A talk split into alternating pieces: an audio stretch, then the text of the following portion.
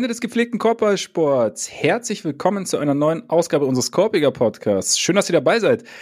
So nachdem die Action jetzt so richtig losgegangen ist, mehr oder weniger. Wir haben die ersten Preseason-Spiele durch und heute in zwei Wochen sprechen wir schon über die ersten Regular-Season-Spiele.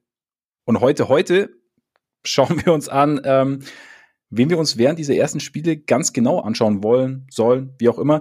Wir wollten uns so ein bisschen die Players to Watch mitnehmen und ähm, deshalb sitzt hier natürlich mir wieder gegenüber die graue Eminenz dieses kleinen Parkettduetts, der in seiner Talentevaluation niemals, und wenn ich niemals sage, meine ich wirklich niemals Ungeschickte.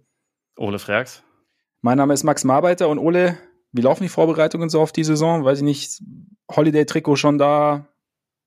Es ist auf dem Postweg. Auf dem Postweg. Also äh, muss ich dann aber sowieso in der, in der Hierarchie ordnet sich das dann hinter dem White-Trikot ein und äh, ansonsten ah. schauen wir mal. Ich meine, Smart, Smart in Memphis brauche ich auch noch. Da steht eine 3 und eine 6 drauf, du weißt, wie es ist.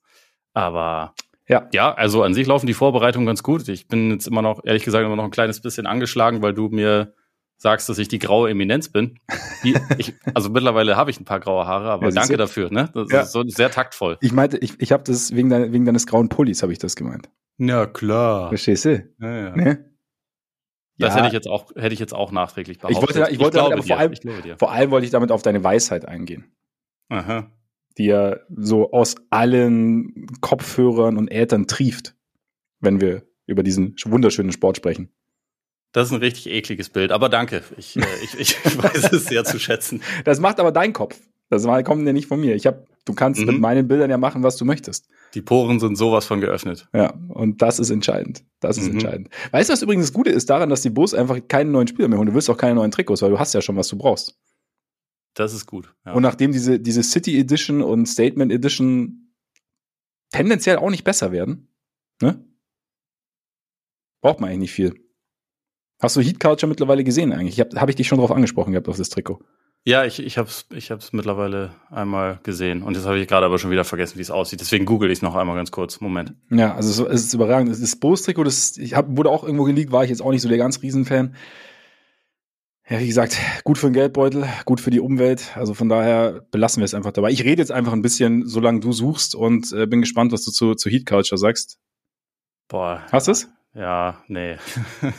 Sieht auch so, so ein bisschen aus, halt, dagegen wie so ein bisschen gefotoshoppt einfach. So, was machen wir? Ja, komm hier. Ne? Ja, also irgendwie, es wirkt auf jeden Fall nicht so, als wäre so richtig viel Überlegung und Mühe da reingeflossen, sondern eher, wir müssen einmal, Leute, es ist mittlerweile vielleicht ein ganz kleines bisschen abgedroschen, aber wir reden so oft über Culture, wir müssen das jetzt einmal aufs Trikot bringen. Ja. Da hätte man, also das, das würde schon besser aussehen, wenn man Heat weggelassen hätte und ja. dann einfach wenigstens einen coolen Schriftzug für Culture gemacht hätte oder so. Aber das ist halt irgendwie dann auch noch so, eine Schrift, in die jetzt auch nicht wahnsinnig viel Überlegung reingegangen ist. Also nee, äh, grundsätzlich ist, so ist, es nicht, ist es nicht das geilste Trikot in der Geschichte der Menschheit. Man hätte auch einfach das mit den Fähnchen machen können und einfach die, die Weiß-Trikots jetzt mit Culture neu auflegen. Ja, oder die einfach beibehalten. Ja, also oder so, die, aber die das, ersten ja. Weiß-Trikots waren ja auch viel, viel besser als die, die es dann, die es dann letzte Saison gab, ja. mit den, mit den zusammengeschnipselten, wo es so ein bisschen aussah wie eine, wie bei einer Geiselnahme. ja.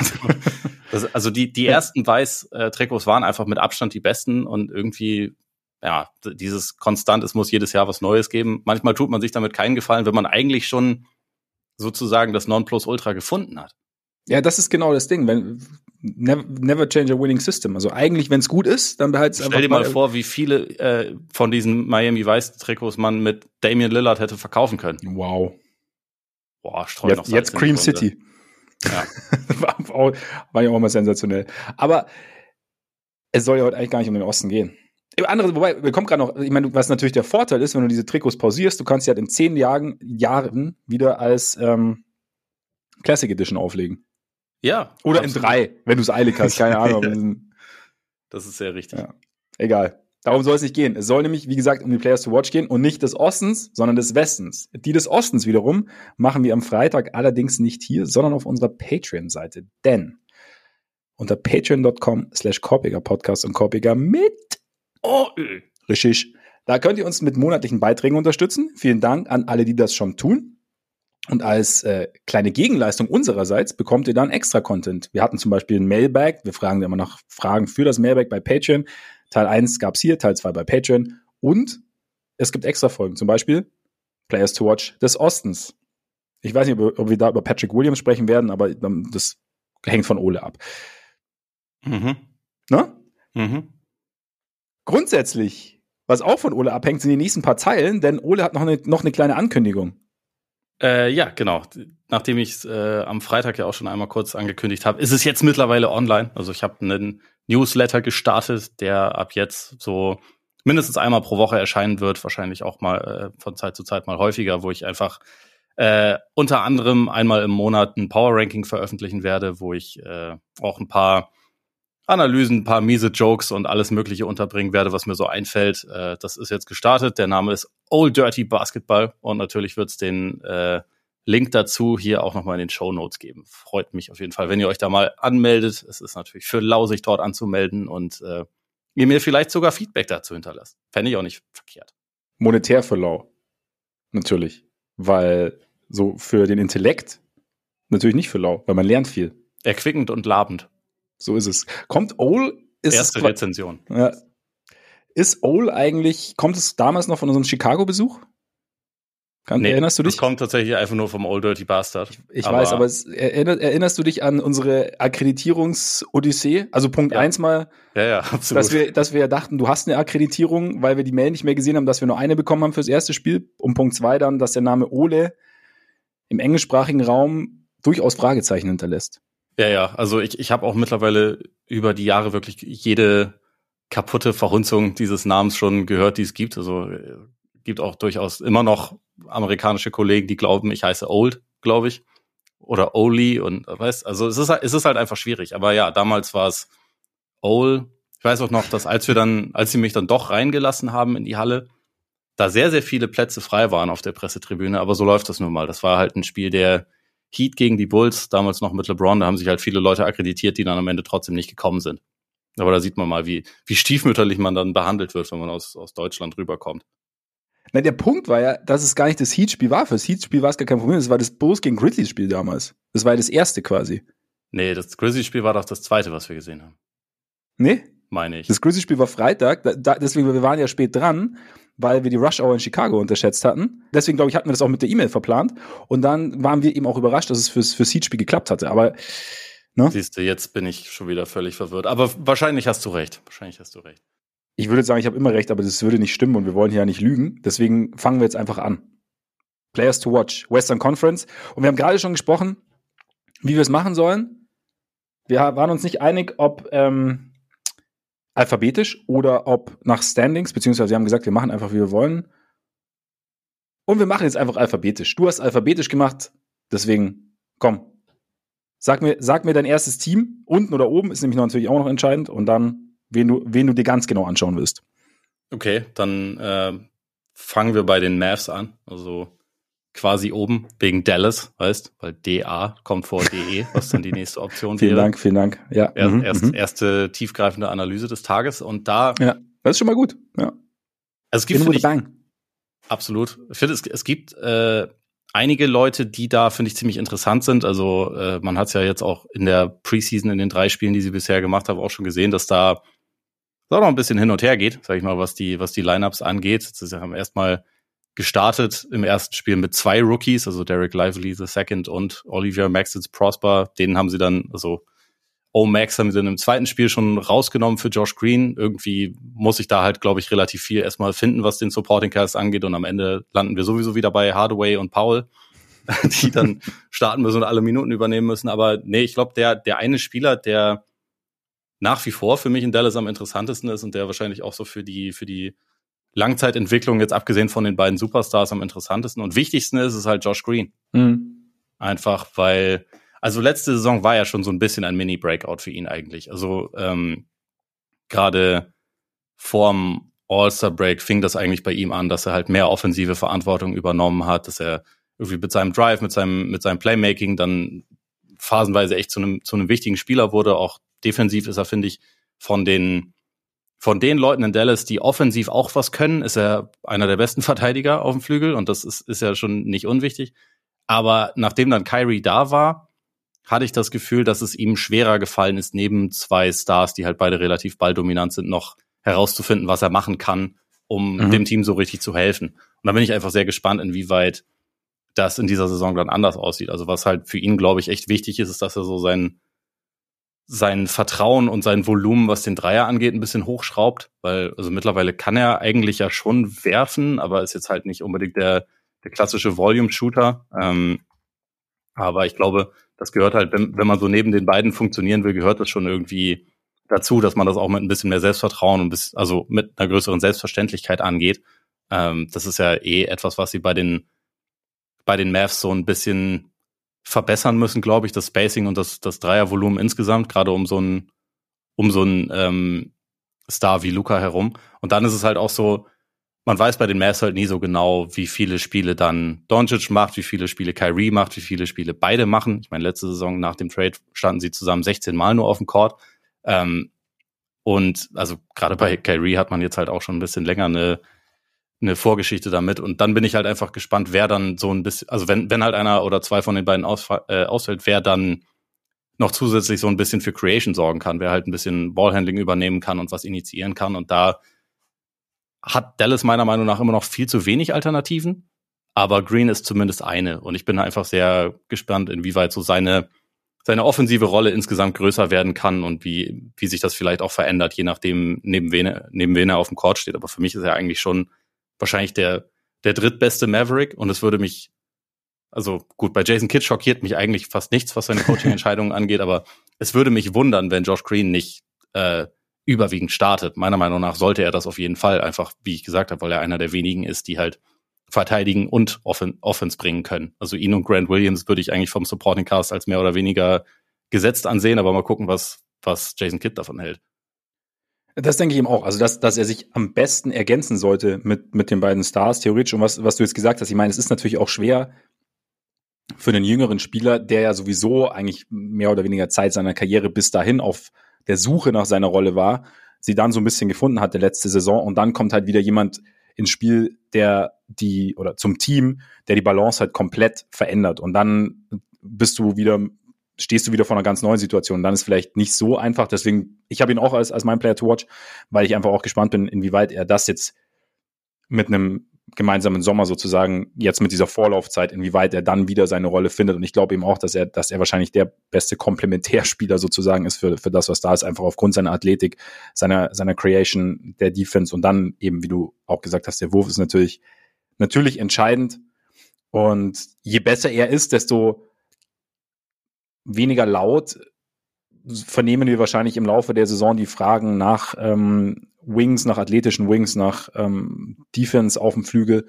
Und von daher ist er, glaube ich, sehr, sehr entscheidend dafür, dass das Ganze wirklich funktioniert. Also wir haben noch, wir haben natürlich noch die Frage, die Fragezeichen hinter den Bigs. Ich denke, Rookies sind halt irgendwie auf irgendeine Art immer interessant, aber es kann halt auch schnell passieren, gerade wenn es gerade auf den größeren Positionen, dass sie jetzt nicht die ganz oder dass sie, dass die Rolle schrumpft dass man es erstmal probiert, haben wir bei den Mavs ja auch schon ein paar Mal gesagt, und dass du dann am Ende doch den Dwight Powells dieser Welt irgendwie vertraust.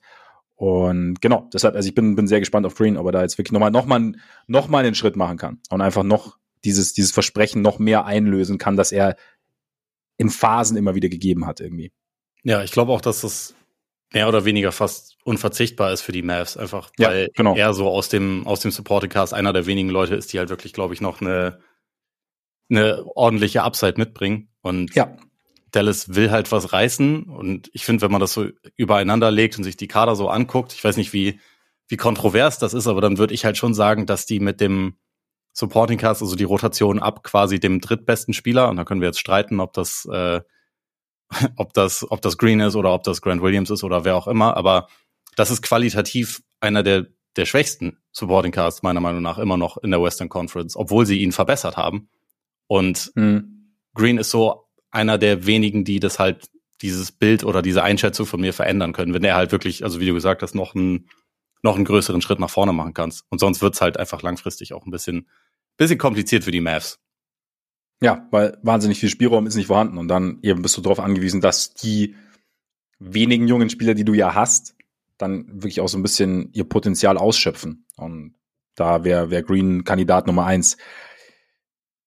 Nach Dallas kommt Denver, oder? Sehr richtig. Unfassbar. Da geht's so ein bisschen ähnlich, ist so ein bisschen so ein ähnlicher Ansatz, auch wenn da jetzt ein, bei mir jetzt ein Spieler kommt, der den man jetzt noch gar nicht so wahnsinnig viel gesehen hat, aber du hast zumindest ein Team, das seinen Supporting Cast nicht groß verbessert hat, würde ich jetzt mal sagen, im Laufe des Sommers. Immerhin, aber mit einer Meisterschaft im Gepäck. Aber auch das war ja im Sommer so ein bisschen Thema, dass Peyton Watson da so ein bisschen das Zünglein an der Waage sein könnte, beziehungsweise einer derjenigen, dank derer man dann am Ende sagt, okay, es ist jetzt gar nicht so tragisch, dass man Brown verloren hat, dass man Jeff Green verloren hat und nicht, nicht wirklich ja, nachgerüstet hat, sondern weil er ist halt ein junger Spieler, der eben auf dem Flügel Athletik bringt, der mobil ist, der verteidigen kann, der auch mal einen Wurf blocken kann und dass das dann, ja, dass er so ein bisschen diese Lücke füllt, spielerisch, die die Veteranen hinterlassen haben, die jetzt gegangen sind, also eben gerade Brown, Green. Und ja, deswegen ist es für mich so ein bisschen, ich weiß nicht, ob das dann Make or Break ist für, für Denver am Ende, weil sie haben ja immer noch diesen Jokic und diesen Murray und auch diesen Porter Jr., den ich übrigens auch interessant finde, so ob da, da noch ein bisschen mehr da ist quasi. Ich meine, ne, war ja schon gut letztes Jahr. Aber ich denke, für mich ist Peyton Watson so ein bisschen derjenige, der ja in die Rotation kommen sollte. Letztes Jahr war es ja, also er hat ja UCLA auch nicht wahnsinnig viel gespielt, hat letztes Jahr dann auch nicht die, ähm, war letztes Jahr auch so ein bisschen Projekt, ne? Und kam dann gegen Ende immer wieder, kam dann rein, hat dann eben diese, hat es dann immer wieder aufblitzen lassen und ja, dann ist halt die Frage, genau, kann er Athletik noch mit einem mit einem Wurf paaren, war ja bis jetzt nicht seine ganz große Stärke, aber wenn das dann so ist, dann ist das vielleicht auch so ein bisschen, ja, so, so ein geht dann so ein Teil der Wette auf, die die Nuggets vielleicht auch ein bisschen eingegangen sind mit ihrer Offseason. Also, dass sie da jemanden haben, der das Potenzial hat, den sie jetzt auch nicht groß bezahlen müssen. Natürlich, also mit einem, mit einem dickeren Vertrag ausstatten müssen. Und deswegen ist er für mich eigentlich einer der, mal abgesehen davon, dass ich wahrscheinlich von allen, oder von allen Nuggets wieder Mario und Jokic am liebsten zuschaue, aber ich glaube, Watson könnte interessant werden. Ja, also stimme ich dir zu. Ich bin da bei den Nuggets so ein bisschen in zwei Richtungen gegangen. Einerseits ähm, sind für mich eigentlich alle diese jungen Wings so ein bisschen die Players to watch, weil man da einfach sehen muss, es muss ja gar nicht zwingend Watson sein, es muss aber mindestens einer aus diesem ja. Kreis sein. Ne? Also sie haben, sie haben jetzt auch äh, ältere Rookies gedraftet mit der Hoffnung, dass die halt sofort helfen können. Sie haben ja letzte Saison Christian Brown auch direkt involviert bekommen in ihre Rotation. Der hat jetzt in den Playoffs auch keine Riesenrolle gespielt, aber er hat zumindest eine Rolle gespielt. Da, bei dem ist sicherlich auch die Hoffnung da, dass er einen weiteren Schritt macht und dann sind halt noch Min Minuten übrig. Ne? Und, und Peyton Watson ist da auf jeden Fall ein guter Kandidat. Hunter Tyson, Julian Strother, Jalen Pickett. Der eine oder andere von dem muss halt einfach funktionieren. Nicht ja. alle müssen funktionieren, aber wenigstens, wenigstens einer oder zwei wäre halt sehr gut. Also Vladko Jancha wäre vor seiner Verletzung für mich auch noch so ein Kandidat gewesen. Okay. Wie gesagt, das, aber der, der ist jetzt halt für die Saison heraus wahrscheinlich. Ähm, mit, ich glaube, Kreuzbandriss hat er. Mhm. Und abgesehen davon, von diesem Supporting Cast oder beziehungsweise dieser, dieser Frage, wer von denen den Sprung macht, ist es für mich aber auch einfach Jamal Murray tatsächlich. Also ist vielleicht ein bisschen, äh, mhm.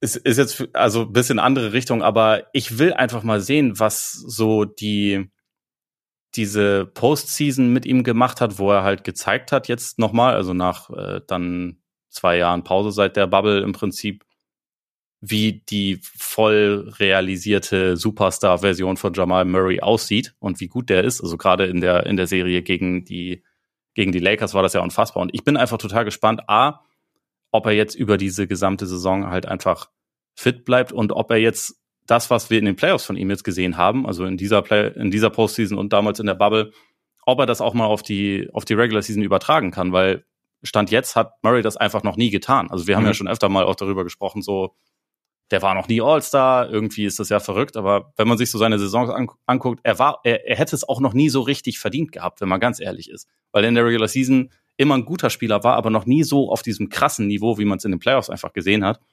Und ich, ich bin einfach sehr gespannt, inwieweit, also gerade weil wir auch wissen, Jokic sind MVPs re relativ egal wahrscheinlich mittlerweile, der, äh, der hat ja überhaupt nichts dagegen, mehr Würfe auch an seine Kollegen, glaube ich, abzugeben. Und da bin ich einfach gespannt, inwieweit Murray äh, jetzt dann da vielleicht sich auch während der Regular Season einfach noch ein bisschen mehr an sich reißt. Oder aber so ein klassischer Spieler sein wird, der einfach während der Regular Season ein bisschen chillt und dann, dann geht's Richtung Postseason richtig ab. Aber deswegen ist er für mich da so der Spieler, auf den ich irgendwie dann doch am meisten gespannt bin.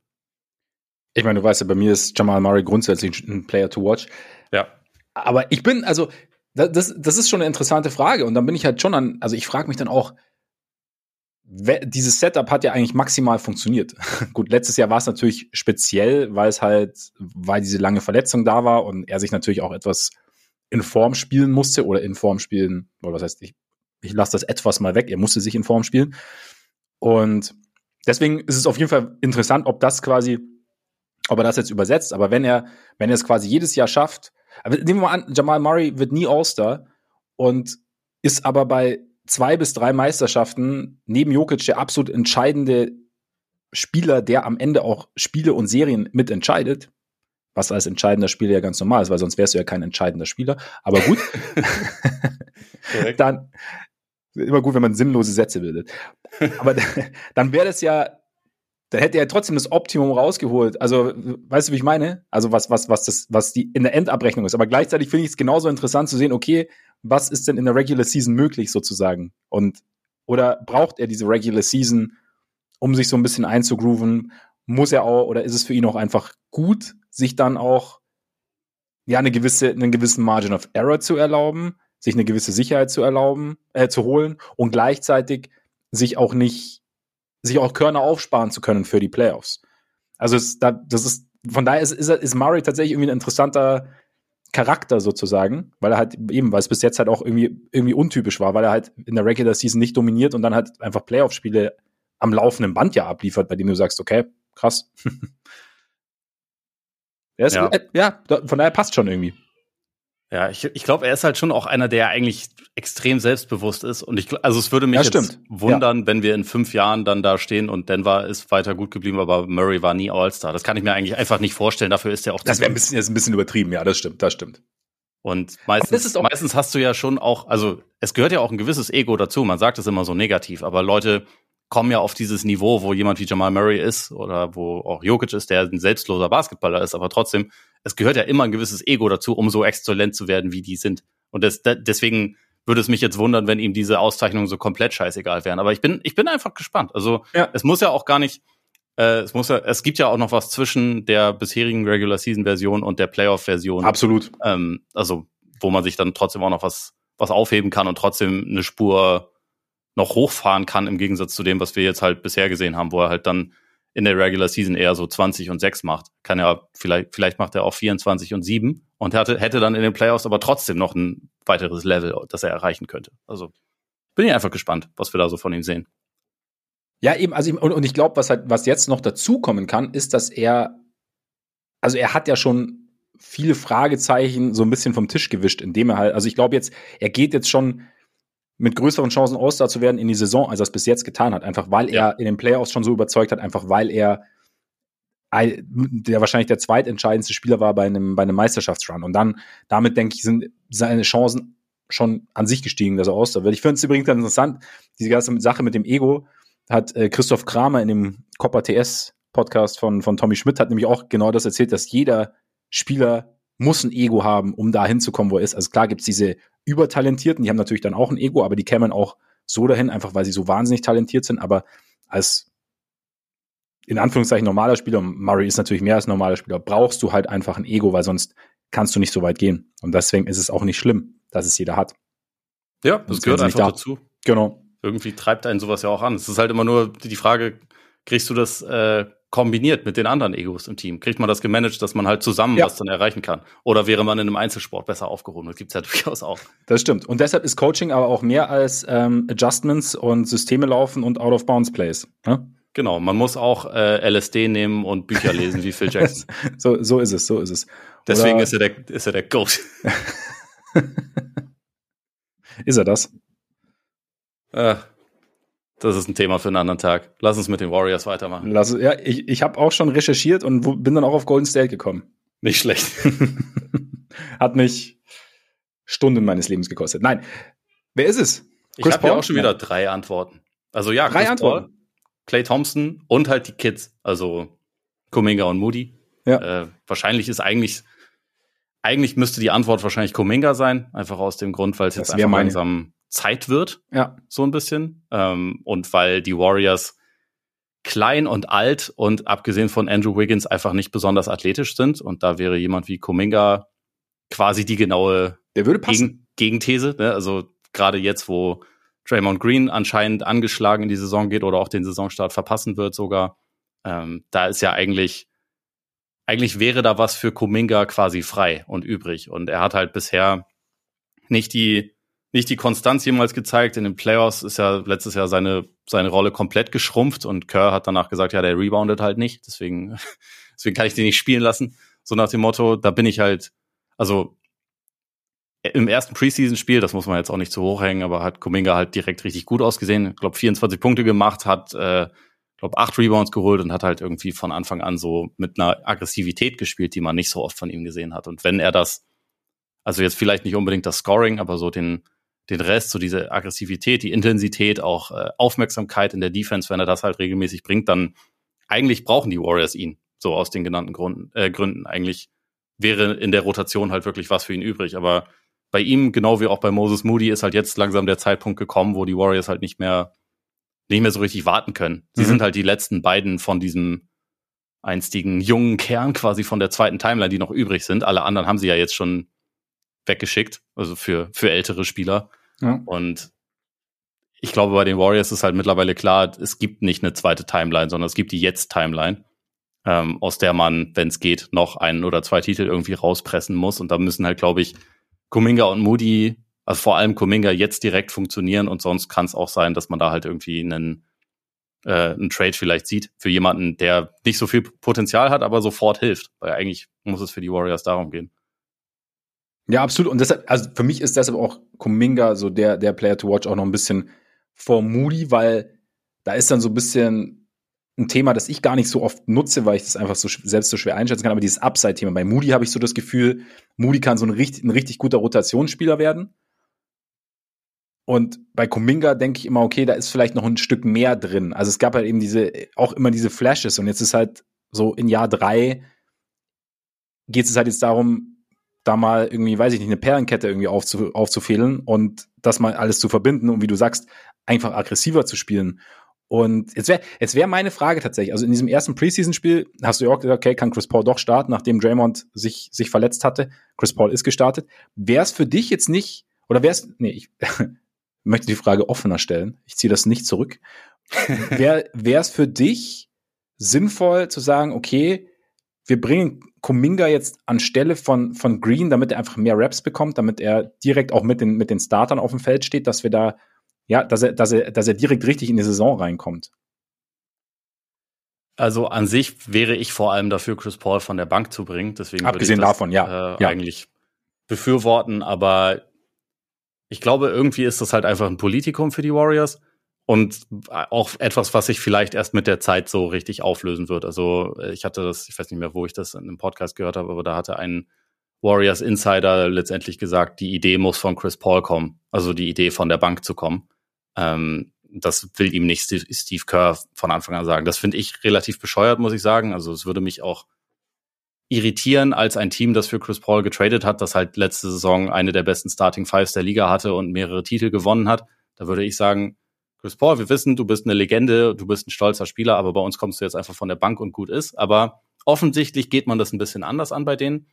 Aber und meinst du, von, äh, ich, ich führe es nur ganz kurz ja, aus, ja, okay, damit ja. ich den Gedanken nicht verliere, aber dann äh, worauf ich eigentlich noch äh, hinaus wollte. Ich glaube, dass in Wirklichkeit erstmal das Wichtigste ist, also das wäre es aus meiner Sicht, dass egal wer von den beiden startet, dass Chris Paul und Kuminga eigentlich relativ viel Zeit miteinander auf dem Court mhm. verbringen. Weil ich glaube, dass Chris Paul Kuminga offensiv total helfen könnte. Das stimmt, wenn, ja. wenn Kuminga halt für ihn so ein bisschen designierter Rollman und, und Athlet einfach sein wird, weil das ist, wie gesagt, so ein bisschen eine Komponente, die ähm, Chris Paul ja einbringt, die die Warriors über die letzten Jahre wenig genutzt haben. Also kein Team hat weniger Pick and Rolls gespielt. Das war halt mehr so dieses, äh, dieses Read and React, was ja auch geil ist bei den Warriors, aber was halt, glaube ich, so gerade für junge Spieler auch schwer ist und also womit sich Kuminga auch schwer getan hat. Ich könnte mir halt vorstellen, dass wenn er, er und Chris Paul einfach viele Pick and Rolls zusammenlaufen, dass das sein, sein Leben viel leichter macht in der Offense. Und deswegen, für mich das Wichtigste wäre eigentlich, dass man die beiden einigermaßen häufig miteinander kombiniert. Und ich würde Kuminga starten lassen, aber wie gesagt, das ist ein kompliziertes Thema offenbar. Ja, es wäre auf jeden Fall einfacherer Basketball für ihn dann einfach mal. Also wie du sagst, also das wäre wahrscheinlich dann, ja, und darüber kann man sich ja auch Sicherheit holen. Nee, was ich fragen wollte im Endeffekt, wenn man sagt, oh, die Idee muss von Chris Paul kommen, wenn alle fit sind, an wessen Stelle würde Chris Paul denn dann starten? Wäre es Looney? Ergäbe das Sinn? Für mich ergäbe es keinen Sinn. Ähm, und für mich ergäbe es auch keinen Sinn, ihn statt äh, Draymond starten zu lassen. Aber ja, noch viel weniger. Ja, aber also so wie es jetzt ist, wenn Draymond den Saisonstart verpasst und sie dann irgendwie, wenn die ersten Wochen vielleicht ganz gut sind, dann, ich meine, in den Playoffs ist Draymond ja nach seiner Sperre dann auch erstmal von der Bank gekommen. Vielleicht sagt er ja, das ist meine Idee. Ich würde es nicht so machen, wie gesagt, aber irgendwie. Das kann, aber Oh, ist, ich finde es komisch, dass sie das Thema überhaupt offen gelassen haben. Aber also wenn es jetzt rein sportlich wäre, dann könnte man sagen, also wenn Chris Paul reinrückt, dann am ehesten für Clay. Aber das sehe ich auch nicht, dass das passieren würde. Ich meine, die Warriors reden ja davon, dass Clay Vierer verteidigen soll, was ich krass finde irgendwie. Und wo ich mir auch denke, das, das hat der, der arme Kerl eigentlich jetzt nicht unbedingt verdient. Aber wenn sie, also wenn sie mit, mit Curry und, und Steph starten und dann ja, Curry und Clay, Steph ja, also. Ich, dachte, ich dachte Seth äh, Curry, Curry und Paul, oh, meine Güte. Du weißt, was ich meine. aber dann ist es halt wirklich ein winziges Team, egal wer dann letztendlich auf der 5 spielt. Ich meine, mit ja. Draymond sind sie natürlich noch kleiner, aber Wenn Looney sie Wemby bekommen hätten, wäre es was anderes. Ja, Wemby spielt neben dem Center. Wemby ja. spielt auf der 4. Das ja. ist, äh, also die Warriors sind dann erstmal unfassbar klein. Ich kann mir auch nicht vorstellen, dass das auf Dauer die beste Lösung ist, aber vielleicht eröffnen sie die Saison so. Es würde mich überraschen. Ich muss echt, es würde mich wirklich überraschen und also Sei überrascht, in zwei Wochen ist soweit. Genau, nur, nur, nur noch 14 Mal schlafen oder 13, keine Ahnung, ich habe nicht nachgezählt. Aber ich kann es mir, ich mir wirklich nur ganz schwer vorstellen. Das ist vielleicht auch so ein bisschen was, die ganze Sache zu verkaufen. So, weißt du, wie ich meine? Also nach, nach außen und weil es ergibt, also du kannst doch nicht, also die Länge hast du angesprochen, aber auch zu sagen, du, du opferst sozusagen deinen wichtigsten Verteidiger im Endeffekt für, für die, für die Team-Defense für jemanden, der den ganz anderen Stil pflegt, der, der, der defensiv, der dich defensiv vor sehr, sehr viele Herausforderungen stellt. Herausforderungen, die dann wiederum der, der auf der Bank sitzt, stattdessen vielleicht noch am ehesten mit lösen könnte, weil er halt so, so, also so ein gutes Einmann-Defensivsystem ist. Kann ich mir nicht, ich kann es mir nicht vorstellen. Ich kann es mir nicht vorstellen. Ich bin äh, rational komplett auf deiner Seite, aber ich glaube nicht, dass das eine Entscheidung ist, die rein rational getroffen wird. Und aber, aber ich glaube auch nicht, dass also wenn sie jetzt so starten ja. würden, würde ich trotzdem nicht glauben, dass sie am Ende der Saison noch so starten auch würden. Gut, ich, will, ja, ich glaube ja. auch nicht, dass es dass es Closing Lineups geben wird, in denen in denen Draymond jetzt für seine Defense dann nicht auf dem Feld steht, weil natürlich brauchen sie das in wichtigen Spielen. Also ja. da, äh, da den kannst du eigentlich wirklich nicht opfern. Ich meine, am Ende bin ich, bin ich sowieso gespannt, wie, wie die Lineups aussehen. Und da ist halt Kuminga auch Das Gute ist, die werden ja alle auch verletzt Zeit verpassen. Also, das ist sehr gut. Das ist richtig gut. ja, das ist super. Aber dadurch, du weißt, was ich meine, dadurch ja. ergeben sich auf jeden Fall Möglichkeiten für ja. alle mal zu starten. Ja, das stimmt, das stimmt. Jeder, jeder das bekommt für, für auf seine viel zitierte Ego so wichtig ist, ne? Dann ist, das, ja, ist das ja geil. Dann ist das, dann ist das richtig geil und ja, für mich. Ich finde ja. das so geil, weil man immer so bei, eigentlich ja bei, bei jungen Leuten, also gerade bei jungen Spielern mehr so ans Ego eigentlich denkt und ja, hier kriegen die Leute das in den Griff und so und hier hast du das älteste Team überhaupt und da, da haben wir irgendwie so diese große Ego-Frage, die ja eigentlich der einzige Grund wäre, um Chris Paul starten zu lassen. Aber gut, naja, so ist es. So zerbröselt der Keks nochmal, um auch ja. das mal wieder gesagt zu haben und unser Keks bröselt jetzt in Houston? Aha. Jalen Green? Ja, ist irgendwie so die, die äh, offensichtliche Antwort, aber es stimmt halt auch, ne? Also ja. würde ich schon sagen, dass der, der, ähm, der wichtigste Spieler ist. Sie haben ja sau viele Talente, von denen ich auch viele echt, echt spannend finde und also wo ich auch auf jeden Fall hingucken werde. Ich glaube eh, dass nachdem die letzten Jahre Houston ziemlich schwer anzuschauen war, dass das diese Saison anders sein wird. Und das, also ich werde ich werde da durchaus häufiger mal einschalten, aber der der wichtigste Spieler auch gerade so für die, für die Zukunft des Teams ist sicherlich Green. Und so die Frage, kann der noch mehr sein als ein ineffizienter Volume-Scorer, was er bisher halt einfach war, wo man irgendwie in Ansätzen immer wieder sieht, okay, wenn der Wurf fällt, er ist ja so ein bisschen streaky, aber wenn der Wurf fällt, dann ist das Komplettpaket schon krass, weil er hat einen der besten ersten Schritte der Liga, ist halt shifty wie sonst was, äh, ist auch ein guter Athlet, auch wenn er jetzt bisher nicht der, der überragende Finisher ist oder so, aber eigentlich hat er dann so ziemlich alles. Aber naja, es ist halt irgendwie bisher mehr Flashes gewesen, nicht konstant, nicht effizient, äh, auch manchmal ein bisschen zu sehr mit einem Tunnelblick, was jetzt bei dem, wie die Rockets über die letzten Jahre gespielt haben, auch kein Wunder ist, aber ähm, bisher ja, wie gesagt, irgendwie alles in Houston ein bisschen mehr Freiplatzgezocke als organisierter Basketball. Und jetzt muss halt diese Transition kommen. Und ich traue das Green eigentlich auch zu, aber wir müssen es halt erstmal sehen. Und aus genau diesen Gründen habe ich ihn auch. Also ich möchte jetzt nicht nochmal runterbeten, was du gerade gesagt hast, weil wäre, wäre etwas eintönig. Ist halt, ja, es ist halt die Frage, ja, ob, ob sie haben ja eigentlich schon so ein bisschen sich drumherum aufgestellt. Also mit Judoka, der gerade wahrscheinlich sowas sehr, sehr ungern durchgehen lässt, der ja auch schon, glaube ich, in einem, in einem Interview gesagt hat oder weiß nicht, in einer Pressekonferenz sogar, ja, dass, dass Green nicht immer die besten Entscheidungen, also ich sage es gerade sinngemäß, aber dass halt Green nicht immer die besten Entscheidungen getroffen hat und einfach bessere Entscheidungen treffen sollte. Und der dürfte ihn schon wissen lassen. Ist die Frage, wie empfänglich Green dann für sowas ist. Aber da würde ich mir, da würde ich kein Urteil in irgendeine Richtung irgendwie bilden. Deswegen ist er, ist er ja so interessant to watch. Und hast du noch jemanden, ist irgendwie so ein Schengen noch jemand für dich oder Whitmore oder? Schengen finde ich einfach insofern sehr spannend, ob der defensiv auf ein Level kommen kann, wo Judoka ihn halt toleriert und wo mhm. er ihn spielen lässt. Weil offensiv, ich meine, Schengen ist jetzt auch noch nicht effizient oder irgendwas in der Form, aber ist ja schon also sau unterhaltsamer Spieler, irgendwie mit seinem komischen Push-Shot, den er hat, mit dem Passing sowieso. Das ist zwar teilweise auch echt wild, aber auch echt gut. Also der kann ja schon wirklich viele Sachen offensiv und hat da meiner Meinung nach auch durchaus All-Star-Potenzial. Die Frage ist halt einfach so ein bisschen, ob es defensiv ja tolerierbar sein wird, weil an sich klingt für mich so die Starting Five, mit der sie jetzt auch in der Preseason gespielt haben, die klingt irgendwie schon einigermaßen rund, wenn halt so ein paar von diesen von diesen Faktoren greifen. Also dann hast du Steady Freddy, der das Ganze so ein bisschen organisieren kann. Du hast, du hast Jalen Green mit seiner Dynamik, du hast äh, Dylan Brooks, der, wenn er nicht Daniel Tice in die Eier schlägt, auch nicht nach fünf Minuten ejected wird und der halt irgendwie für Defense und seine Art von Wahnsinn bringt. Du hast Jabari Smith, der, finde ich, in seinem Rookie-Jahr auch echt Fortschritte gemacht und der, glaube ich, defensiv nicht so diese Fragezeichen mitbringt. Also im Gegenteil eher. Ich glaube, der, der wird ein richtig guter Verteidiger. Und dann halt Schengen und dann hast du immer noch Eamon Thompson von der Bank, dann hast du immer noch Jay, Jay Sean Tate, Cam Whitmore. Also eigentlich ist da ja wirklich sau viel, was, was ganz interessant wird. Aber ich bin da einfach gespannt drauf, inwieweit die jungen Spieler das hinkriegen, professionell und defensiv kompetent genug zu sein, damit Judoka sie nicht äh, ja, gegen die Wand wirft. damit es am Ende nicht heißt, äh, Van Vliet, Green, Brooks. Landale. Vielleicht, ha? Landale. Landale, genau. Und, äh, und, Jeff, und äh, Jalen Green ist dann der einzige Junge, der noch spielen darf. Genau, Bullock vielleicht auch noch mit rein, vielleicht fliegt äh, Jalen Green dann auch. Oder Jeff Green spielt dann noch.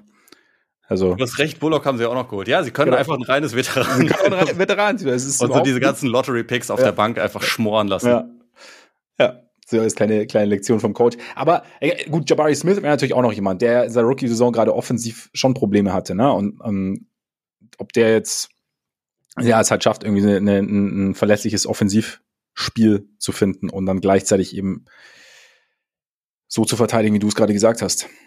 Ja, und also wenn der seinen Wurf konstant bekommt, der, der ist halt in der letzten Saison gerade am Anfang überhaupt nicht gefallen, aber eigentlich ist das ja schon jemand, der werfen kann, dann, dann sehe ich da eigentlich auch echt viel Potenzial. Also ich bin mir nicht sicher, ob er jetzt so Richtung äh, Superstar-Upside hat oder so, die sehe ich jetzt schon e-, eher bei Jalen Green, aber mindestens ein guter also oder sehr guter Rollenspieler kann der halt auf jeden Fall werden. Und der ist ja auch immer noch super jung, also gerade im Mai 20 geworden, da, da geht schon auch noch ein bisschen mehr, glaube ich. Also insgesamt haben die Rockets eigentlich total viel Talent, deswegen ist es eh so ein Team to watch ein bisschen. Die Frage ist halt ja. einfach, wie viel davon man in dieser Saison zu sehen kriegt.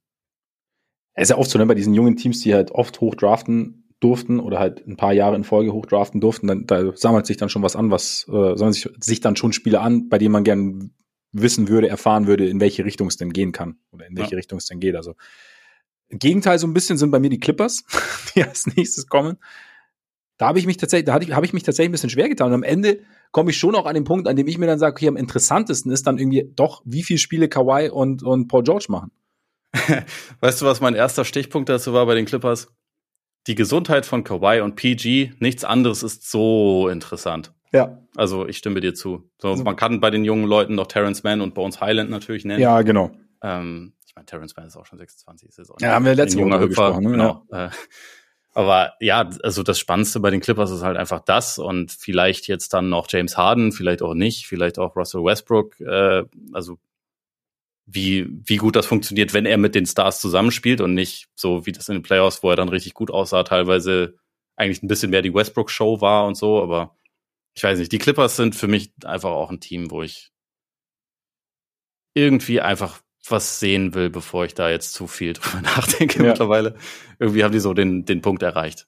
Und gleichzeitig, wenn man dann so Highlights von Kawhi jetzt in der Preseason sieht, denkt man sich natürlich auch, ja verdammt, wenn der gesund bleibt, aber irgendwie will ich da jetzt auch. Wenn. Ja, genau, ich will da jetzt eigentlich gerade nicht wieder drauf reinfallen. Ja, genau, genau. Und sonst ja wieder, finde ich Clippers, ja. Das ist das, das da, damit steht und fällt ja alles. Also das ist ja, und das ist ja auch das, was die letzten Jahre gefehlt hat, nämlich die Gesundheit der beiden. Ja. Also nicht, dass sie mit, wenn beide gesund gewesen wären, auf jeden Fall eine Meisterschaft hätten, aber es hätte anders ausgesehen und deshalb, ja, gehen wir jetzt zu den Lakers. Hast du einen von den ganz oder von den noch jüngeren oder bist du wie ich bei Austin Reeves gelandet? Ne, ich bin, ich bin auch bei Austin Reeves gelandet, einfach weil ich auch denke, das ist, ist halt die wichtigste Personalie. Ich finde, also ich meine, ansonsten gibt's jetzt auch aus dem Supporting Cast noch einige Leute, wo ich gespannt bin, inwieweit sie eine Rolle finden oder bestätigen können, was man teilweise in den Playoffs gesehen hat. Also gerade bei Rui Hachimura, mhm. der in seiner Karriere vorher nie defensiv positiv aufgefallen ist und dann auf einmal der Jokic-Stopper war, was natürlich auch maßlos übertrieben war, aber er hat da ja tatsächlich eine ganz gute Rolle gespielt, mhm. hat dann sofort seinen, seinen Vertrag bekommen und so und jetzt muss man halt mal sehen, ob sich das über einen längeren Zeitraum auch unter Beweis stellt, dass er, dass er halt einfach funktionieren kann in einem guten Team. Ähm, bei Gabe Vincent bin ich auf die Konstanz der Dreierquote äh, gespannt und bei Christian Wood bin ich, naja, das ist Christian Wood, das muss ich nicht weiter ausführen, du weißt eh. Aber ja. ja, das Wichtigste und Interessanteste ist auf jeden Fall Austin Reeves, der, glaube ich, offensiv halt echt noch eine massive Steigerung haben könnte im Vergleich zum letzten Jahr, weil also da haben wir ja dann auch irgendwann viel über ihn gesprochen, weil er halt dann zum Starter geworden ist und seine Zahlen so explodiert sind, aber so über die Saison hat er 13 Punkte im Schnitt gemacht. Das könnten dieses Jahr auch 20 werden. Ja. Und dann haben wir da den wahrscheinlichen Most Improved Player und äh, ich glaube einfach Gut, der, der Award geht an anderen, aber ja, ja, ja. Aber der ja, kann einfach offensiv verdammt viel, ist, glaube ich, auch jemand, der ähm, noch mehr Anteile einfach übernehmen kann, gerade in einem, in einem alternden Team ansonsten, der halt irgendwie für, für mehr Creation sorgen kann und so. Gleichzeitig möchte ich auch sehen, je größer seine Rolle wird, desto mehr wissen Teams, also gerade gute Teams natürlich auch, dass es Sinn macht, ihn von Zeit zu Zeit mal defensiv zu attackieren und herauszupicken, ähm, wie beispielsweise die deutsche Nationalmannschaft, aber zuvor auch schon das eine oder andere Team in der NBA. Und da will ich auch so seine, seinen Fortschritt dort sehen oder beziehungsweise sehen, ob es einen Fortschritt gibt. Also ob das dauerhaft ein Problem sein wird oder ob er da vielleicht einfach ein bisschen besser werden kann und dann weniger jemand ist, der, der ständig attackiert werden kann. Aber insgesamt ja, einfach spannender Spieler, sehr guter Spieler, wo ich denke, da, da kommt einfach noch ein Sprung. Und damit auch ein Sprung für die, für die Lakers Offense nochmal, wenn er jetzt von Anfang an eine größere Rolle hat, wenn es von Anfang an alles klarer ist, so auch also ein bisschen als Snibbelstück dann zwischen LeBron und AD und, und, und wer dann da noch komplementär ist mit Vincent, Hachimura, Wood etc., dass, dass das das ganze, ganze Spiel nochmal öffnet mit seiner äh, Creation, die er hat, mit seinem, seinem Zug zum Korb und dass er nicht, nicht zwingend selber abschließen muss, sondern auch irgendwie noch den Pass findet und so. Also kann er dann, haben wir dann weil die Offense war ja schon immer ein Fragezeichen bei den Lakers, aber kann er da noch mehr übernehmen, vielleicht auch, vielleicht auch LeBron mehr Pausen gönnen? Ich wäre dafür und glaube auch, dass das, dass das auf jeden Fall möglich ist und sinnvoll wäre. Auf jeden Fall. Memphis? Ja, zwei, zwei Antworten für mich. Also einmal Desmond Bain. So mhm. jetzt als erstmal zumindest für 25 Spiele klare erste Option und äh, klar wichtigster Offensivspieler. Wie viel mehr geht da noch?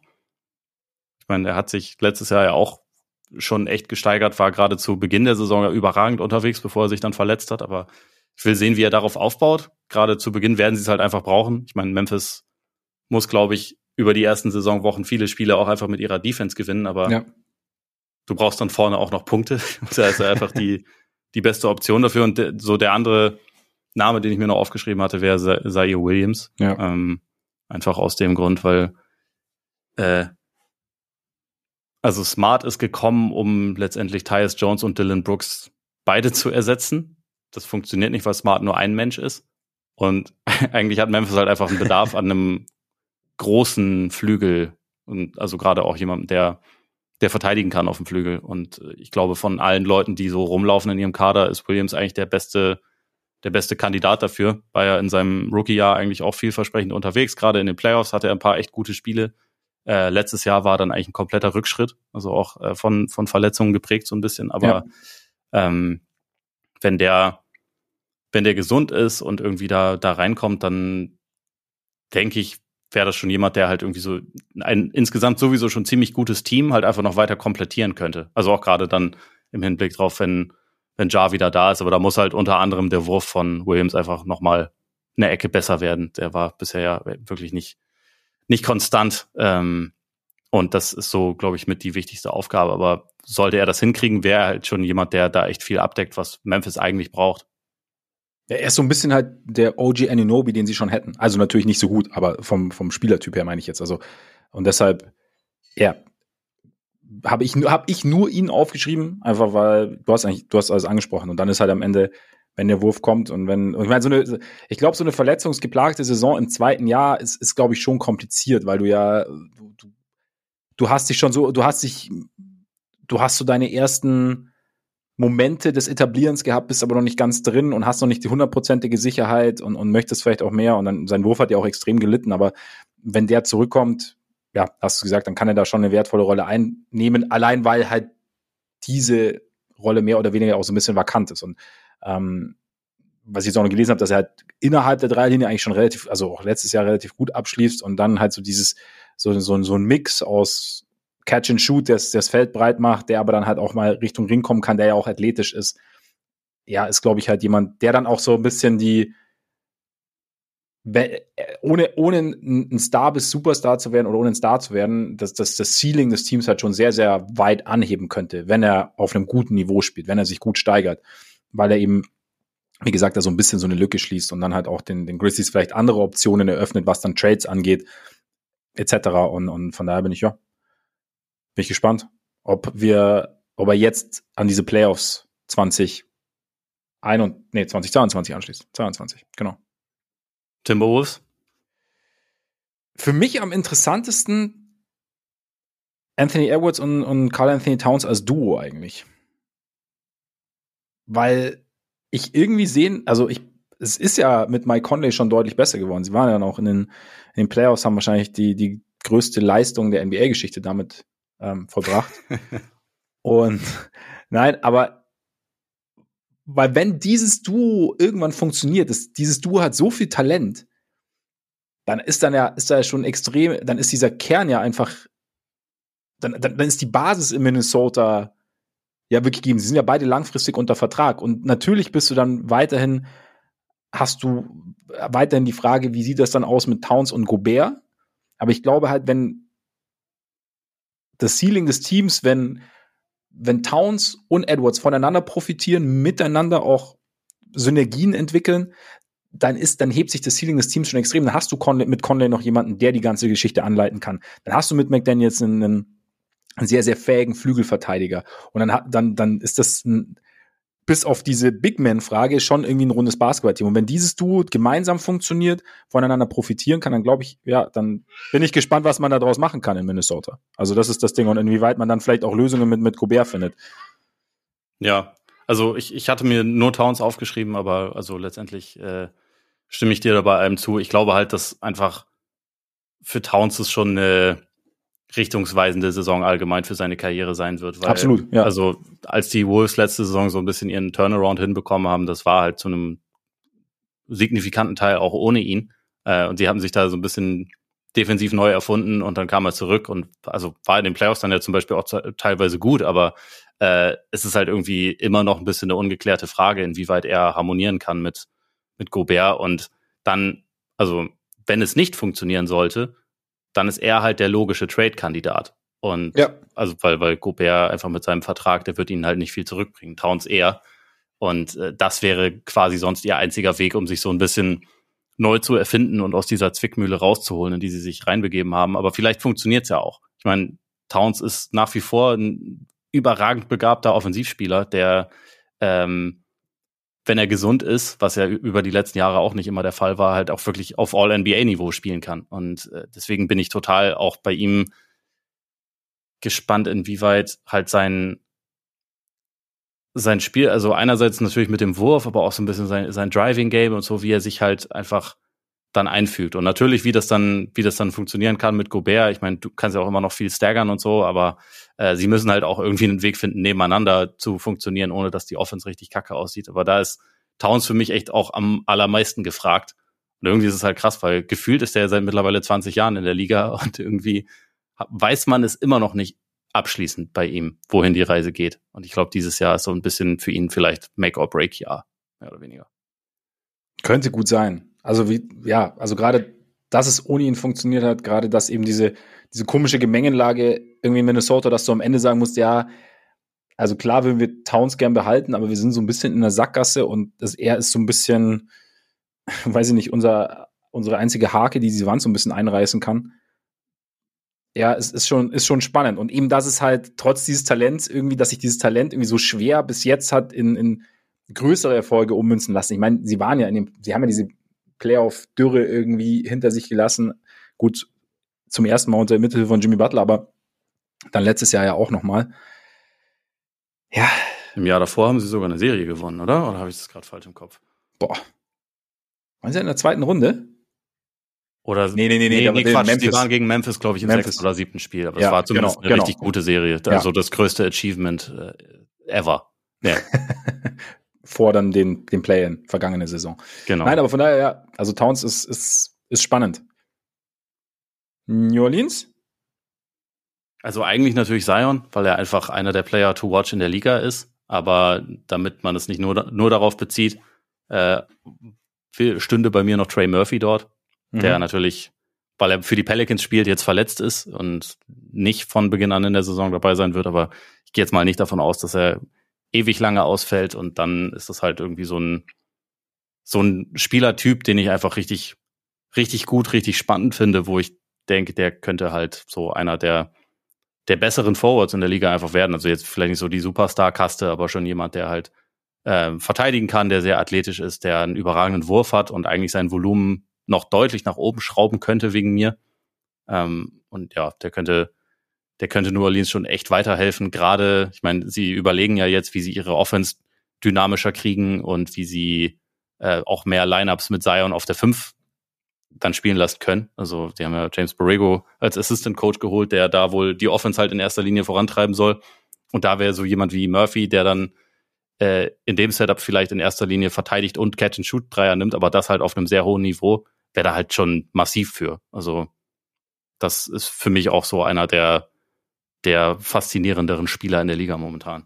Also Murphy finde ich auch mega interessant. Ich habe äh, mir auch Herb Jones aufgeschrieben, weil der vor der letzten Saison ja so ein bisschen der heiße Shit war sozusagen, weil er halt einfach defensiv so so viel verändert hat schon in seiner Rookie-Saison, weil er einfach defensiv so unfassbar gut ist. Und vor der letzten Saison war auch äh, Willie Green hat ja auch gesagt, wie sehr ihn Jones im Training Camp und über den Sommer beeindruckt hat. Und dann ist es halt nicht ganz so, auch aufgrund von Verletzungen nicht ganz so gekommen. Und dann bin ich gespannt, ja, also deswegen, im Endeffekt kannst du die beiden ja auch so als Duo nehmen, was, wenn, wenn beide ihr Potenzial ausschöpfen, wenn Jones offensiv noch etwas gefährlicher wird, seinen Wurf irgendwie findet, das ist bei mir so ein bisschen die Frage, weil dann hast du halt einen, einen brutalen Verteidiger, ja. den du offensiv nicht stehen lassen kannst. Und dann hast du vielleicht, dann hast du einen richtigen Defensivstar sozusagen. Also so, die gibt's ja jetzt auch nicht so oft, so, so die Draymonds dieser Welt. Also nicht, dass ich ihn jetzt mit Draymond Green, dem Defender, ver ähm, vergleichen will, aber einen, einen Defensivspieler, der, der defensiv sehr, sehr viel verändern kann, der offensiv aber mindestens mal gut spielbar ist und halt vielleicht sogar noch gefährlich ist. Und dann, ja. Also Deswegen, wenn Herb Jones ein akzeptabler Dreierschütze wird, dann ist er sofort einer der besten Rollenspieler der Liga. Genau. Und da das bin ist ein relativ großes Fragezeichen, aber ich, ich fände es auch geil, weil ich mag Herb Jones mega und ich finde, ja. er ist auf jeden Fall einer der besten Verteidiger, die so rumlaufen. Und deshalb finde ich es halt echt spannend, ob er das, ob er das halt hinbekommt, dass es halt akzeptabel wird. Und das, dann ist es halt, ne? Jo. Dann geht das ab, mein Freund, dann geht das ab, du. Wie Schmitz Katze. Mindestens.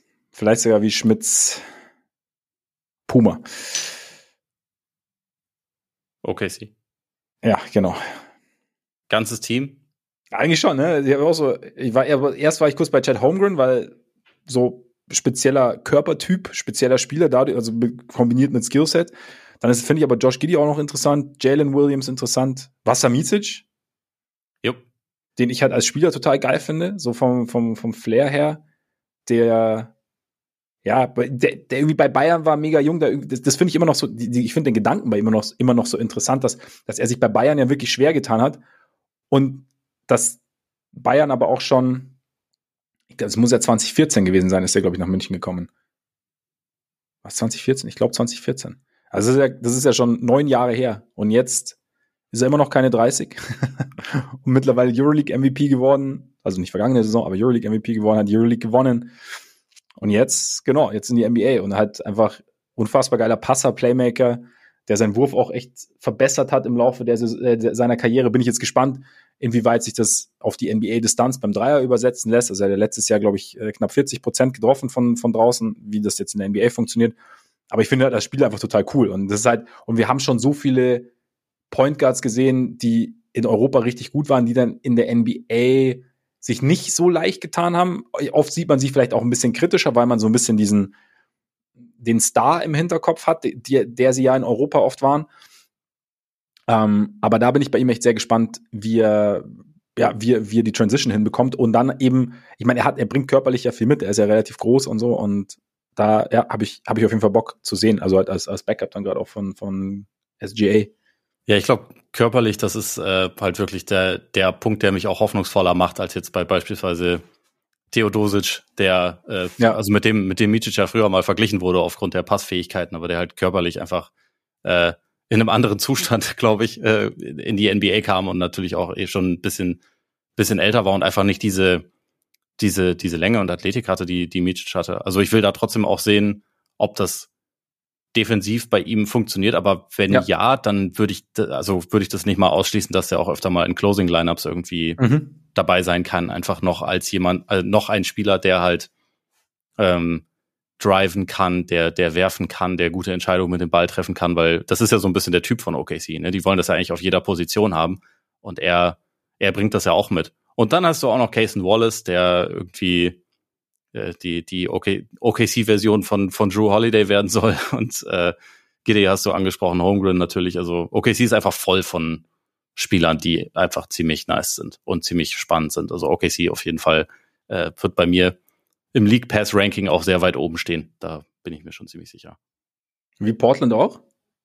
Portland auf jeden Fall schon, aber eigentlich wären noch die Suns dran. Aber ich weiß. Äh, aber der Übergang war jetzt gerade so schön. Ja, nee, das, da hast du auf jeden Fall recht. Können, können, wir, können wir einmal das Alphabet Alphabet sein? ja, nee, absolut. Es geht ja ein bisschen in die Richtung, nur dass halt bei Portland noch nicht so hohe Stakes involviert sind. Ja, genau.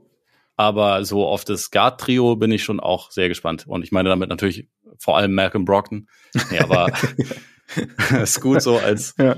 als dynamischer Ballhändler. Simons finde ich echt ein unterschätzt. Also ich habe das Gefühl, das ist vielen Leuten nicht so bewusst, wie gut der eigentlich ist und vor allem so als was für ein guter Shooter der ist. Er war halt weil immer seine so Rolle bisher auch klein war, ne? Also beziehungsweise wenn er eine größere Rolle hatte, war das halt auch, weil Portland zu dem Zeitpunkt schon mehr oder weniger reingekackt hatte. Aber der, ja, und er der war so ein bisschen das dynamische Scoring-Arsenal. Also nicht, also weil, weil er halt auch wieder ein kleiner Guard neben Dame war sozusagen. Er hat nicht ein Problem, weil er nichts kann, sondern einfach so halt, weißt du, wie ich meine? Ja. Ja, ja klar. Also war einfach wieder von der Kaderkonstruktion her genau. nicht das, was sie eigentlich gebraucht hätten. Genau, und deswegen hat, hat assoziiert. Das Thema haben wir jetzt übrigens natürlich auch wieder. Ja. Aber es ist vielleicht einfach sein Schicksal. Ja. Aber jetzt hat, jetzt hat er ja ähm, ein paar größere hinter sich, die ja. vielleicht, vielleicht zumachen. Nee, aber äh, ich hatte dich unterbrochen. Falls nee, du genau, aber also, kannst. Die, die beiden Dudes, Shaden Sharp natürlich auch ich, ich will auch sehen, was sie mit Rob Williams und Aiton anfangen. Also Voll. eigentlich ist das insgesamt halt einfach ein ziemlich, ziemlich spannendes Team, was vor allem auch einfach äh, nicht so schlecht besetzt ist, dass man da jetzt von Anfang an sagen muss, die, die tanken. So, die, ich glaube nicht, dass die jetzt am Ende äh, ums Play-in mitspielen werden oder so, aber ich, ich könnte mir schon auch vor vorstellen, dass sie am Anfang der Saison einfach ein paar mehr Spiele gewinnen, als man das erwarten würde. Vielleicht so ein bisschen, bisschen Utah-mäßig letztes Jahr. Äh, irgendwie ist da auf jeden Fall genug interessantes Potenzial vorhanden und vor allem halt auch so Kombinationen, die ich mir vorstellen kann. Also gerade, weil sie jetzt halt gute dynamische Screener haben, was das hilft halt jungen Guards auch, um in der, äh, um auf dem Feld irgendwie sich Platz zu kreieren und so. Und gerade gerade Scoot Henderson ist halt auch jemand, der irgendwie so dieses Pick and Roll Playmaking schon ganz gut liefern kann. Und da bin ich, also das möchte ich gerne sehen, wie er das mit mit Aiton vor allem spielt, aber auch mit Rob Williams. Also Reverse Kuminga sozusagen macht es einfach auch ein bisschen leichter dann für die Guards, so wie es für Kuminga damit mit äh, Chris Paul leichter werden dürfte. Ja, aber ich bin bei Aiton bin ich halt auch sehr sehr gespannt. Also das ist für mich echt auch einer, weil ob, war, wie viel, ich meine, haben wir auch schon drüber gesprochen, aber wie viel macht jetzt dieser Tapetenwechsel aus und ist dann wieder ein bisschen, sehen wir ein bisschen wieder mehr den Aiden der, der 22er Playoffs. Weil da war, nee, 21er Playoffs, sorry. Ähm, weil da war er schon einfach richtig gut. Und das wäre schon, ja, wäre wäre spannend, weil er hat ja auch so seine, seine, seine Pressekonferenz mit hier am Dominaten und ähm, ich bringe hier das und ich bringe das. Aber wenn, wenn, wenn diesen Worten Taten folgen, nämlich ich ähm, verteidige auch nach Switches hart, ich, ich attackiere, ich, ne, dann, ich muss auch kurz schnaufen übrigens nach diesen Aussagen, aber ich finde, ich finde die Personalie Aiden sehr, sehr spannend auch, mal abgesehen von so, dass, er ein, dass er ein Tattoo hat mit Dominaten? Nein, aber nachdem er das, nachdem dieser Name so präsent war, überrascht es mich nicht. Eigentlich sollte einen wahrscheinlich eh nichts überraschen wenn jemand gleichzeitig aussieht wie ein 50-Jähriger und dabei trotzdem ein Babyface hat, weil das ist ja, stimmt, stimmt. Das macht mich fertig, seitdem schon, äh, seitdem ich äh, mich damals auf den Draft vorbereitet habe, wo er dabei war, wo ich so angeguckt habe, Moment, das passt irgendwas. Äh, das ist ein altes Babyface. Ein altes Aber gut, äh, dann machen wir doch mit Phoenix weiter und ja. also mit deinem lieben Freund Yusuf Nurkic, der für die Andre Ayton getradet wurde. Ich weiß nicht, ob das ist das dein Player to Watch? Nee, eigentlich ist es Bradley Beal. Ja, ne? Ja. Aber äh, ja, Nurkic habe ich einfach nur mit Fragezeichen aufgeschrieben, weil ich irgendwie so diese, diese Wette, die die Suns da eingegangen sind, faszinierend finde mit, ja, gut, Defense ist uns eh eigentlich jetzt nicht so wichtig und wenn Nurkic fit ist, dann, ja, dann äh, kann er schon auch einigermaßen groß sein und im Weg sein. Aber Rebounds offensiv. Äh, ja, klar, äh, ja. Rebounds holen. Aber, aber offensiv so aus Short Roll, toller Passer, weil das haben wir dringend gebraucht. Ich, also, ich meine, die Offense wird sowieso sensationell sein.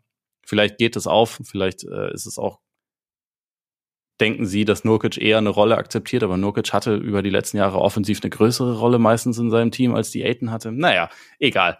Nurkic ist für mich nicht das Hauptthema. Bradley Beal ist das Hauptthema eigentlich, der die letzten Jahre mehr oder weniger in der Vergessenheit agiert hat und der wo glaube ich auch sehr viele Leute einfach vergessen haben, wie gut der als Offensivspieler eigentlich ist. Ja. Jetzt ist er die dritte Option neben zwei Leuten, die klar besser sind als er, aber die ihm, die ihm viel Platz verschaffen werden. Der wird sehr häufig vorteilhafte Situationen einfach attackieren können und er ist ja nicht nur jemand, der werfen kann, sondern auch jemand, der echten guten Drive hat und der auch im Korb abschließen kann und eigentlich ja. bringt der schon sehr viel mit, um offensiv ein sau krasser Komplementärspieler neben Booker und Durant zu sein. Und also eine Sache to watch ist natürlich auch, inwieweit er und die anderen ja auch gesund bleiben und so, aber wenn man das dann so alles so sieht, die Offense sollte schon einfach ziemlich krass sein bei den Suns. Ich meine, sie haben jetzt auch in ihrem ersten Preseason-Spiel, glaube ich, irgendwie ihre ersten zwölf Würfe oder so getroffen. Also es war, war jetzt auch nicht verkehrt, aber ja, eigentlich so das offensive Ceiling von dem Team ist schon, schon the roof, wie Michael Jordan sagen würde.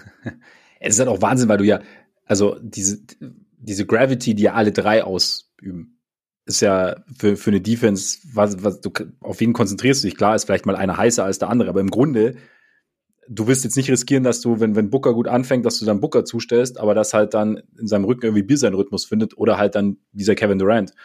Und deshalb. Ach, KD ist, der ist über Der ist washed. Der ist ja. washed. Okay. Ja, ja. Nein, aber deswegen, aber ich habe Beal auch so, weil das ist so ein bisschen Snibbelstück-Alarm irgendwie bei mir bei Beal, weil er halt eben so dieses, weil er einspringen kann, wenn mehr notwendig ist, weil er aber auch gut eben so ein bisschen ja, Aufbau spielen kann, äh, off the catch spielen kann, weil er weil er attackieren kann, eben auch, da vielleicht das auch noch ein bisschen was, was noch eine zusätzliche Komponente mit reinbringt. Und wo ich echt auch gespannt bin, ist, ob er, ob er wieder mehr Defense bringen kann. Weil ich ihn halt in seinen jüngeren Jahren, war natürlich vor einigen Verletzungen, aber ihn schon als soliden bis guten Verteidiger in Erinnerung habe der, also gerade so diese, diese erste Phase mit den Wizards, mit, mit ähm, damals John Wall noch, dass er da, also defensiv zumindest mal kein, kein Problem darstellte fürs eigene Team.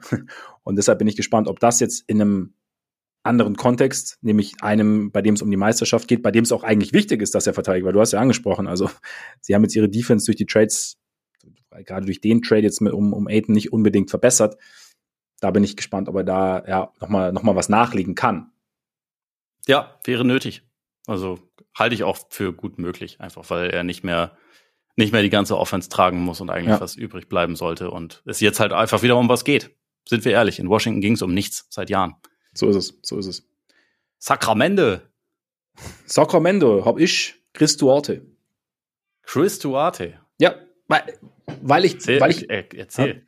Ja, ich finde ihn so als Spieler relativ spannend, weil ich finde, er kam relativ gut rein. Er, er bringt halt dieses, also defensiv ist es schwierig, aber ich habe auch so am Anfang so eine, ich habe mein erster Gedanke bei der Verpflichtung war eben auch so ein bisschen, habe ich auch schon mal gesagt, so dieses, äh, die Kevin Hurter Verpflichtung sollte es bei Kevin Hurter mal wieder etwas schwieriger werden mit dem Wurf, sollte, sollte er so, so, so in so einen kleinen Slump kommen, dass du dann noch einen anderen Schützen hast. Und im zweiten Jahr, auch aufgrund von Verletzungen, war, war Duarte dann was ein bisschen schwierig in Indiana, wurde jetzt getradet. Für mich auch ein bisschen überraschend tatsächlich. Ähm, und ich finde jetzt, so, ich bin, ich finde solche Spieler immer interessant, die halt diesen sicheren Wurf mitbringen, auch, auch Scoring-Fähigkeiten mitbringen, wie sie dann ihren Platz finden. Also eben auch aufgrund so ein bisschen der defensiven Schwäche. Aber ich könnte mir halt vorstellen, dass er in Sacramento der Offense schon noch mal, also die, die ja sowieso schon sehr, sehr gut ist, aber dass er da in dieser Offense einen guten Platz finden kann, nämlich als, als Floor Spacer und sowas und dann, ähm, wie gesagt, dann auch eine, eine Rolle einnehmen kann, neben Hörter, vielleicht aber auch dann mal, mal statt Hörter. Und deswegen finde ich ihn jetzt spannend, weil gefühlt, gefühlt, also klar gibt es jemanden wie Wisenkov oder sowas, aber gefühlt weiß ich, kenne ich Sacramento so ein bisschen, weißt du, wie ich meine? Mhm. Und deshalb finde ich jetzt Duarte so als, als zusätzliche Komponente, die jetzt nicht irgendwie alles auf links dreht, aber irgendwie noch mal was bringen kann oder einfach vielleicht auch nur mehr Sicherheit bringen kann von draußen insgesamt fürs Team, finde ich ihn ganz interessant. Ich glaube, ich vertraue in Chris Duarte und seinen Wurf nicht so doll. Also das wäre auch wiederum interessant. Ich habe schon auch verstanden, warum, warum sie ihn geholt haben, einfach als jemanden, der zusätzlich halt einfach noch ein paar Minuten übernehmen kann. Aber ich würde ehrlich gesagt nicht unbedingt davon ausgehen, dass der jetzt eine eine richtig große Rolle einnimmt oder das mhm. Team jetzt wahnsinnig bereichert. Ich meine, letzte Saison hat er auch nur 32 Prozent seiner Dreier getroffen. Also ist jetzt auch nicht so, dass der der hat auch so ein der klassische Sniper ne? wäre. Ja, ja, aber er war jetzt also, im ersten Jahr jetzt auch noch nicht, also ich meine, es waren, ich glaube, 37 Prozent. Das war schon ganz gut, aber ich würde ihn jetzt nicht als den äh, klassischen Dead-Eye-Shooter bezeichnen. Und okay, ich fand, ja. also aus Indiana-Perspektive habe ich es absolut verstanden, dass sie ihn abgegeben haben, einfach weil sie auf den kleinen Positionen viel zu viele Leute haben, die Minuten brauchen. Die haben ja jetzt immer noch das Thema mit Buddy Hield, den ich, wie gesagt, an ihrer Stelle behalten würde, aber sie haben ja auch noch Ben Matherin, sie haben auch noch Andrew Nembhard und so. Und ich glaube, das hat man ja letzte Saison einfach auch schon gesehen, dass es dann, dann irgendwann schwierig wurde, Minuten für ihn zu finden. Deswegen war er da, glaube ich, entbehrlich. In Sacramento, ja, die werden schon Minuten für ihn finden, aber also ich hatte mir das tatsächlich Wisenkov aufgeschrieben, weil ich, also in dessen Wurf habe ich irgendwie mehr Vertrauen. Ähm, und allgemein halte ich den irgendwie für einen gerade offensiv noch ein bisschen spannenderen Spieler, der halt, also auch mit seinem, mit seinem Playmaking und so vielleicht noch was, was einbringt, was, mhm. äh, was ihnen echt gut tut. Und ich hatte mir aber tatsächlich auch noch Domantas Sabonis aufgeschrieben, einfach weil der war letzte Saison ja über Monate verletzt, ne? Also der hatte, wenn ich richtig, richtig im Kopf habe, hatte er einen gebrochenen Daumen. Ähm, ich glaube, ja. ja und hat halt aber einfach durchgezogen und war während der Regular Season überragend und dann war er in den Playoffs echt ziemlich schlecht gegen Golden State, also hatte riesige Probleme. Und ich bin gespannt auf seine Reaktion. Also inwieweit man vielleicht von ihm defensiven Fortschritt sieht, inwieweit man, und das haben die Warriors ja damals echt so ein bisschen entblößt, wenn er, wenn ihm Platz gelassen wurde aus der Mitteldistanz, da war immer so ein Zögern in seinem Spiel, was er sonst eigentlich nicht so hatte. Und das muss weg, ja. Genau, das muss weg. Und ich traue ihm aber eigentlich auch zu, dass das wegkommen kann, weil er eigentlich mhm. erwerfen kann und auch gute Entscheidungen treffen kann und so. Und äh, ja, das will ich halt einfach sehen. Aber genau, sonst, du hast schon recht. Eigentlich bei Sacramento weiß man schon einigermaßen über die meisten Spieler relativ gut Bescheid. Aber das, das wäre so ja. eine individuelle Steigerung oder Nichtsteigerung, ähm, die ich sehen möchte.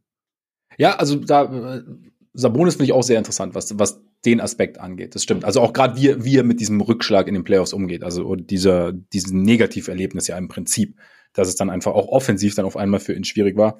Und genau, und Wesenkov, klar. Aber Wesenkov habe ich jetzt als Spieler zu wenig parat, als dass ich mir da jetzt, also wäre es für mich allgemein interessant, wer jetzt Wesenkov ist. ähm, gut, wir, wir, müssen, wir müssen uns ein bisschen beeilen, aber es geht eigentlich auch relativ schnell, weil es bleiben nur noch die Spurs, richtig? Und die Jazz. Und die Jazz richtig. Spurs, Wemby. Punkt.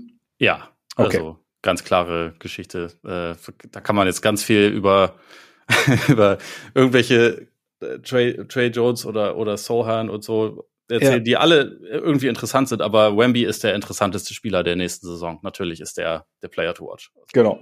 Man hat man hat's ja jetzt auch ja. in den paar Highlights schon gesehen. Dieser Stil, wo er an der Dreierlinie steht und sich quasi so vier Meter abdeckt und einfach den, den Ball klaut, ich glaube, von ja. Jalen Williams und dann auf der anderen Seite. Ja, es, Wemby ist krass, aber da, da reden wir von anders nochmal drüber. Jazz, ähm, drei Leute. Lauri ist noch eine Steigerung möglich. John Collins ist ein Exorzismus passiert oder ist er immer noch nötig? Und Keontae George, einfach weil ich denke, eigentlich brauchen die Jazz bisschen kreatives Pass, äh, Passing in ihrem Kader. Von den Guards sehe ich das bisher nicht so viel von denen, die jetzt halt zur Verfügung stehen. Und er ist halt so der, der junge Spieler, der, was das angeht, wahrscheinlich am meisten Talent mitbringt. Also mhm. mal sehen, wie schnell er da dann irgendwie wirklich eine große Rolle spielen kann. Aber eigentlich finde ich ihn, glaube ich, was das angeht, äh, spannend und könnte mir auch vorstellen, dass er sich im Lauf der Saison vielleicht als, als Starter sogar etabliert. Okay, interessant. Was mit Akbaji? Akbaji habe ich vergessen aufzuschreiben, aber äh, ja, auf jeden Fall. Also ist, glaube ich, auch jemand, der, wer weiß, vielleicht lässt, lässt Will Hardy ihn sogar direkt zu Saisonbeginn starten. Also hm. eigentlich so als, als 3D-Guard, ähm, der vielleicht auch noch ein bisschen mehr Creation selbst übernehmen kann. Ähm, ist, denke ich mal, auf jeden Fall auch ein spannender Spieler. Ja, war gerade gegen Ende ziemlich gut drauf. Bei Lauri bin ich halt, würde ich gar nicht mal sagen, ob eine Steigerung möglich ist, sondern ob er, ob er es halten kann. Das ist für mich, ja. ist für mich eine interessante Frage, weil das wäre ja schon, wenn Lauri der Spieler ist, der letztes Jahr war, ab jetzt, sehr gut für Utah, sehr gut ja. für Lauri, sehr gut für mich. Ich mag Lauri. Also von daher. ne. Und ja, John Collins, klar, der Wurf. Oder ja, ist, ist John Collins wirklich das, was wir uns eigentlich seit Jahren denken und die Hawks waren schuld oder ja, und haben, hat Will Hardy eine bessere Idee, als John Collins in der Ecke zu parken. Ja. Was jetzt in der Preseason schon wieder teilweise passiert ist. Äh. Wahrscheinlich nur, um, um so zu tun, als hätte er keine bessere Idee. Um, um mal einmal zu gucken, ob John Collins eventuell PTSD-Symptome. möglich, möglich. Es könnte ihm niemand verdenken nach der Zeit, nach den letzten Jahren. Gut, wir haben es geschafft. Yes sogar mehr oder weniger im Zeitrahmen, weil wir ihn schon minimal gesprengt haben, beeile ich mich jetzt. Vielen Dank an alle, alle, die jetzt zugehört haben. Schön, dass ihr dabei wart. Solltet ihr uns öfter hören wollen, alles möglich. Hört uns einfach dort, wo ihr Podcasts hört. Apple Podcasts, Spotify, Deezer, Amazon Music, Google Podcasts. Folgt uns bei X, folgt uns bei Instagram. Schreibt uns auch sehr, sehr gern an. Und wenn ihr Lust habt auf die Players to Watch im Osten und noch weiteren extra Content, dann schaut bei unserer Patreon-Seite vorbei. Und natürlich nicht zu vergessen, Oles Newsletter. Old Dirty ba Basketball. Ich habe fast Bastard gesagt, Basketball. Ne? Ja. Auf jeden Fall. Ist auch nah beieinander. Ebend, ebend. In diesem Sinne, genießt euren Tag, euren Abend, euren Morgen und dann bis bald hoffentlich. Reingehauen. Reingehauen.